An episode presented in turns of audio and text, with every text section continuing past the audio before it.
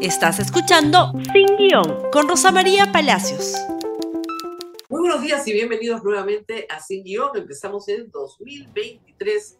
Este es nuestro primer programa del año. Y empecemos con el Perú. El Perú que no se calma. Una tregua por las fiestas navideñas reactivó la protesta luego el 4 de enero, sobre todo en la región Puno. Puno y Juliaca han sido el epicentro de la violencia este fin de semana. El resto del sur, hay que decirlo, está mucho más tranquilo, salvo la carretera panamericana sur, que fue liberada ayer en Ica. Pero los hechos en Puno han sido graves. Hay un número que supera los 70 heridos, así informó la República ayer en vivo, minuto a minuto. Paro Nacional, Minsa reporta un total de 67 ciudadanos hospitalizados. Esto ha sido ayer. Y la Policía Nacional tiene más de 20 también heridos, de los cuales tres fueron traídos ayer a Lima desde Juliaca. Gracias a Dios no hay fallecidos, lo que implica que hay un cambio importante en el tratamiento de la Policía Nacional a la población. Se han reportado abusos de los que vamos a hablar también, pero el hecho de que no hayan fallecidos implica que no hay una em, respuesta violenta de la Policía Nacional ni de las Fuerzas Armadas en hechos graves. También el día sábado se intentó tomar el aeropuerto de Juliaca hasta en tres oportunidades. Como hemos explicado en otros espacios, esta no es una estrategia terrorista. Los terroristas de Sendero Luminoso y la MRTA jamás tomaron un aeropuerto. Esto es una estrategia para impedir que la línea de suministro a la Policía Nacional de más efectivos, materiales, en fin, se corte. Esa es la idea de tomar el aeropuerto, que no puedan aterrizar em, aviones que traigan suministro, la cadena logística de refuerzo para la Policía Nacional y para las Fuerzas Armadas. En esta oportunidad, la policía logró replegar en tres oportunidades el ataque de turbas que iban sobre el aeropuerto de Juliaca. El aeropuerto de Juliaca interrumpió toda su operación comercial, pero sí se ha logrado el despegue y aterrizaje de aviones militares de la Fuerza Aérea que han ido en apoyo y soporte justamente para evacuación de heridos y civiles, pero también para provisión de suministros para el control de la zona. Juliaca y Puno, las dos ciudades más importantes de la región, se han declarado en huelga indefinida. Pero como ha pasado en otras circunscripciones, para esto parece ser que esto va a ser bastante más difícil de acometer. Si ustedes recuerdan, el 7 de diciembre se produjo el golpe de Estado de Castillo, Dina Boluarte juramenta como presidenta, comete el error político de decir que se queda hasta el 2026, recién lo corrige la noche muy tarde del 11, el domingo 11 de diciembre, ya desde el viernes habían disturbios, primero en Andahuaylas, luego en Arequipa, luego en Cusco, en Ayacucho, donde la policía y las Fuerzas Armadas realmente tuvieron una conducta que ahora está bajo investigación fiscal. El total de esa sonada, de esa primera ola de protestas, es de 28 muertos. Pero nunca se pudo sostener la protesta en un solo lugar todo el tiempo nunca se pudo sostener la protesta en un solo lugar todo el tiempo. El bloqueo de Chala, el incendio del Poder Judicial en Camaná y del Ministerio Público indica la presencia de minería ilegal y también de narcotráfico interesado en incendiar locales del sistema de justicia.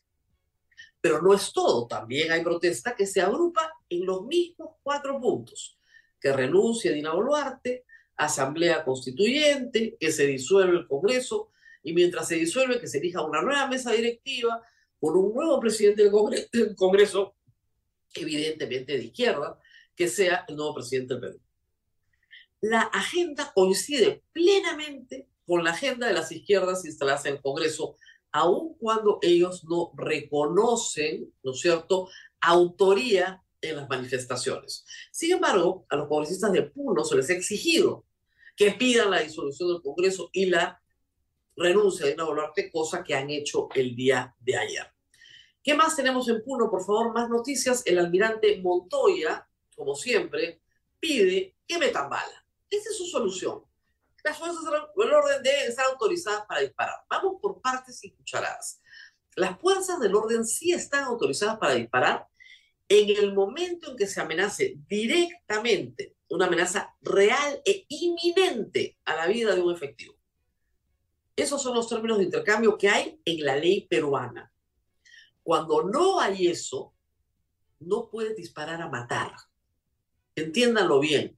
El señor Montoya lo sabe, pero llama la atención con este tipo de declaraciones. Él no va a ser responsable por los 28 muertos. Va a ser responsable el ministro de Defensa, que ahora es el primer ministro, el ministro que salió del Interior Cervantes, y la presidenta de la República, que son los primeros investigados hoy por la Fiscalía por los 28 fallecidos, muchos de los cuales no estaban ni siquiera protestando. Siguiente, por favor, ¿qué más noticias tenemos importantes?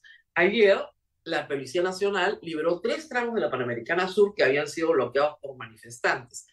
Aquí hay que detenerse un ratito.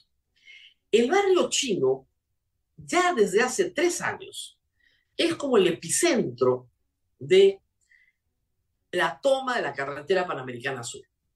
¿Qué pasa en esa zona llamada barrio chino o extensión urbana en Ica? Es una zona urbana. Ahí hay casas, ahí viven personas.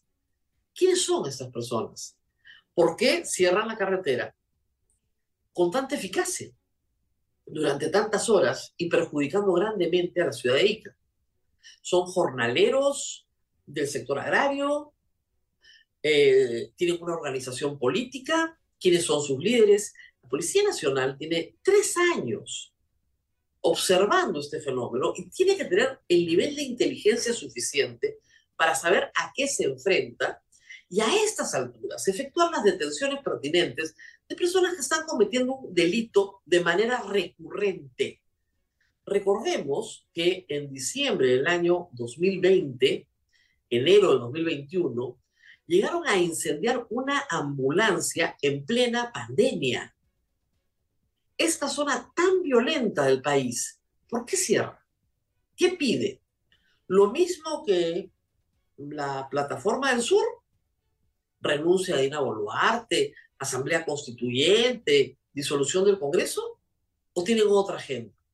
Asunto que la policía debería examinar. Lo mismo con Chao en Virú son puntos recurrentes en la Panamericana Norte donde siempre se producen bloqueos. ¿Por qué? ¿Quién organiza? ¿Quién está detrás?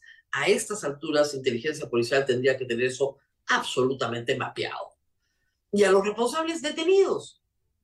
Porque reitero, tomar una carretera sigue siendo delito en el Perú, ¿eh? por si acaso. ¿Qué más tenemos? Por favor, algunos casos de anuncios de paralizaciones más fuertes para los próximos, días. Quechua y Aymaras sitiarán Puno y Juliaca este lunes exigiendo la renuncia de Boluarte. Se anunciaba que de la región, del lado Quechua y del lado Aymara, se iban a trasladar y luego, este jueves, iban a organizar una gran marcha sobre Lima. Mañana se presenta el ministro Otárola ante el Congreso de la República. Todo anticipa que le van a dar el voto de investidura sin mayor problema. Hoy día hay una discusión en el acuerdo nacional, pero ambos hechos políticos están un tanto al margen, así como las discusiones de reforma en la Comisión de Constitución están un tanto al margen de lo que está pasando en Puno. La efectividad de esta protesta se verá en los próximos días. ¿Podrán organizar una marcha hacia Lima desde Puno? Hay que señalar que en Ayacucho, Andahuaylas, Abancay, Cusco y Arequipa, incluso en Chala, la tranquilidad es total. Contrarrestando lo que ha sucedido, ¿no es cierto?, este fin de semana, particularmente en Juliaca. Los que están detrás de la protesta no pueden sostener la protesta en simultáneo en varias ciudades a la vez. Eso está perfectamente claro. Y a estas alturas, parece ser, creo yo, que conforme, conforme avance el 2023 y se convierte en un año preelectoral, la protesta va disminuyendo porque tienen que agruparse nuevamente para hacer frente a un proceso electoral. Muy bien, Perú todavía no se calma, pero en Brasil las cosas están, por cierto, muchísimo peor. Bueno, ayer sorpresa mundial, ayer domingo, un día tranquilo en Brasilia, una ciudad diseñada para ser la capital del Brasil, eh, bueno, durante cinco horas, un grupo gigantesco de manifestantes pro Bolsonaro asaltaron en la Plaza de los Tres Poderes, que están muy cerca uno del otro, el Palacio Legislativo, el Palacio Presidencial y la Corte Suprema, y vandalizaron las instalaciones, rompieron lunas, atacaron muebles, exigiendo la renuncia de Lula. Veamos, por favor, la noticia en la República. Fue durante varias horas, hubo transmisiones en vivo en el mundo entero, sobre todo en Brasil. Además, Jair Bolsonaro negó estar detrás de los actos vandálicos del poder muchas horas después de que la policía y las Fuerzas Armadas habían logrado poner orden. Las imágenes son impresionantes, por favor, si me ayudan con las imágenes de apoyo. Ese es el techo del Palacio Legislativo. Un edificio muy bonito, futurista, donde está el Senado y diputados. Y, y el lema era, queremos que nos den el código fuente. ¿El código fuente de qué? Igual que los fraudistas peruanos que exigían ver los padrones, ¿no? A estas personas se les vende la idea de que han sido víctimas de un fraude y que hay un código fuente de los organismos electorales, ¿no? Que han manipulado la votación para hacer que gane por la mínima diferencia el, señor Lula. Lo cierto es que Lula apareció ayer indignado, señalando varias cosas. La primera, culpando a la policía regional y inmediatamente ordenando la federalización policial de la ciudad de Brasilia, para contrarrestar las manifestaciones. Los militares llegaron ante los aplausos de los presentes, creyendo que venían a rescatarlos y a organizar el golpe de Estado que le exigían a las Fuerzas Armadas. ¿ah? Y más bien procedieron a detener a casi 300 personas el día de ayer, que militan en una fe, una fe que no se basa en ninguna evidencia, pero que es un cáncer para la democracia en el mundo entero, pero sobre todo en América. Trump Keiko Fujimori, Jair Bolsonaro. Todos niegan están detrás. Para Keiko Fujimori era más difícil negarlo porque litigó para que se reconociera un triunfo que no había tenido. Estas personas son convencidas en mensajes sistemáticos y falsos de que les han arrebatado una victoria que merecen. Y se convierten en esto, en este desastre para la vida democrática, porque la vida democrática está basada en un principio fundamental uno gana, el resto pierde. Esperan y vuelven a competir. El que gana no gana para siempre, se va. Y vuelves a competir y vuelves a apostar por tu triunfo, por tu derrota. Pero uno gana, el resto pierde. Ese es el principio fundamental de la democracia. Si no se entiende eso, no hay democracia. Lamentablemente son las derechas las que han monopolizado hasta ahora el fraudismo. Reitero, Trump, 6 de enero, hace dos años en los Estados Unidos, organizando unos incidentes más penosos de la democracia norteamericana, supuestamente modélica, un acto de sedición público, en ese caso causó cinco muertos. Keiko Fujimori en el Perú, con la misma historia, me han robado la elección, yo soy la verdadera presidenta, vamos a impugnar todas las actas, se estudia todo, se examina todo, nunca hubo un fraude, pero es utilizado el argumento por su adversario Castillo para desacreditar una y otra vez los intentos de examinar su conducta corrupta, porque le han dado el argumento. Le han dado el argumento, y es verdad que desde el día uno sus adversarios políticos en el Congreso lo querían derrocar sin pruebas, supuestamente por un fraude que nunca existió. No podían esperar a que gobernara tenían que derrocarlo. Lo mismo ha sido con Lula ayer. Reitero, esto es un cáncer. Lula lo dijo, he postulado cuatro veces a la presidencia, esta es la quinta, ¿no? Y en las tres primeras no gané. Y nunca le dije a la gente que vaya a destrozarlo todo porque yo no había ganado. Si la democracia no tiene buenos jugadores, entonces no puede ser democracia. Ustedes no pueden tener un campeonato de fútbol donde los jugadores deciden que ellos han ganado todos los partidos cuando los han perdido. Eso es lo que está pasando con la democracia en América Latina y es penoso lo de ayer. En este momento todo está bajo control, por supuesto, porque estas posiciones además son absurdas, son como la toma de un aeropuerto. Es insostenible, es insostenible creer que vas a tomar el Palacio Legislativo, el Palacio de Gobierno y la Corte Suprema, más allá de vandalizar. Reitero, 300 detenidos, se ha perdido justicia y se ha pedido rápida acción de las instituciones. Se ha suspendido al gobernador, la Corte Suprema ha suspendido al gobernador de la región de Brasilia, haciéndolo responsable de los eventos del día de ayer por no haber cuidado la seguridad de la ciudad capital del Brasil. Pero ¿qué más tenemos? Por favor, hay más. Sigamos con las noticias. Dina Boluarte se une a todos los presidentes de la América Latina que han protestado inmediatamente el rechazo del uso de la violencia y el intento de asalto del Congreso y la presidencia en Brasil, solidaridad con Lula oficial y el pueblo brasileño, ante esta embestida intolerante de quienes buscan imponer su visión política sin respetar la ley y las instituciones democráticas. Obviamente AMLO ha culpado a la oligarquía, ¿no?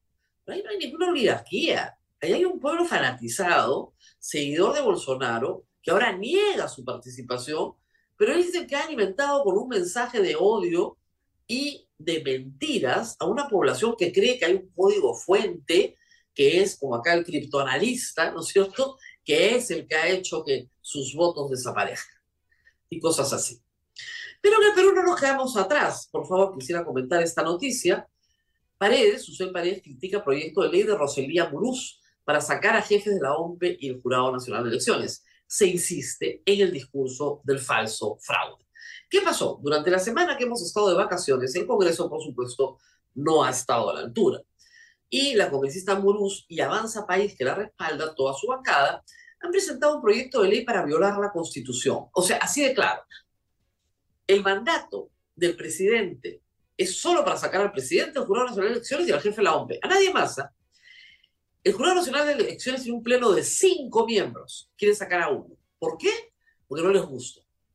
Porque no hay confianza, dice la señora Muruz. No hay confianza. Los eh, miembros del pleno del Jurado Nacional de Elecciones se eligen por instituciones diferenciadas, sin ninguna militancia política. El presidente se elige por el pleno de la Corte Suprema, entre sus magistrados titulares y jubilados la Corte, la Junta eh, de Fiscales Supremos, lo mismo. Los decanos de las facultades de Derecho de las universidades públicas, los decanos de las facultades de Derecho de las universidades privadas y un representante del Colegio de Abogados de Lima. Ninguno tiene militancia. Y la dedicación es a tiempo completo, dedicación exclusiva por cuatro años. Está en la Constitución, no en la ley. La señora Muruz quiere derogar la constitución para votar al jefe de la OMP y para votar al presidente del Jurado Nacional de Elecciones, porque ella no le tiene confianza.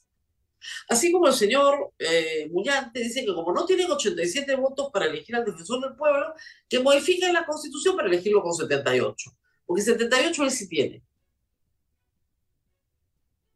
Y después se quejan cuando la gente grita contra el Congreso en las calles. Después se quejan cuando tienen 8% de aprobación. Es la misma narrativa del fraude. La misma narrativa del fraude. Gente que no acepta su derrota y que quiere cambiar las autoridades con legiones de trolls en redes sociales que me insultan todo el día y que tienen argumentos falsos, como por ejemplo, el jurado permitió que Castillo se inscriba con una lista incompleta eso es falso. La ley lo permite, la ley la hace el Congreso. No le gusta la ley a los que avalan la tesis del fraude, cambien la ley. Para eso tienen más de 66 congresistas. Pero no repitan estupideces una y otra vez. Los mismos trolls de la SUNEDUA, igualitos, coludidos con el Tribunal Constitucional, la misma gente una y otra vez y una y otra vez. No están a la altura, no se dan cuenta de lo que está pasando en el Perú. Tenemos la oportunidad de salir de una crisis política y ellos están ahí abonando, abonando, ¿no? Para que se profundice. Un Congreso irresponsable no nos puede sacar de esta. En fin, la Comisión de Constitución hasta ahora está recibiendo sugerencias de reformas políticas. A ver si se ponen a trabajar y antes del 31 aprueban todas las reformas constitucionales que sí se necesitan para ir a unas primarias en octubre.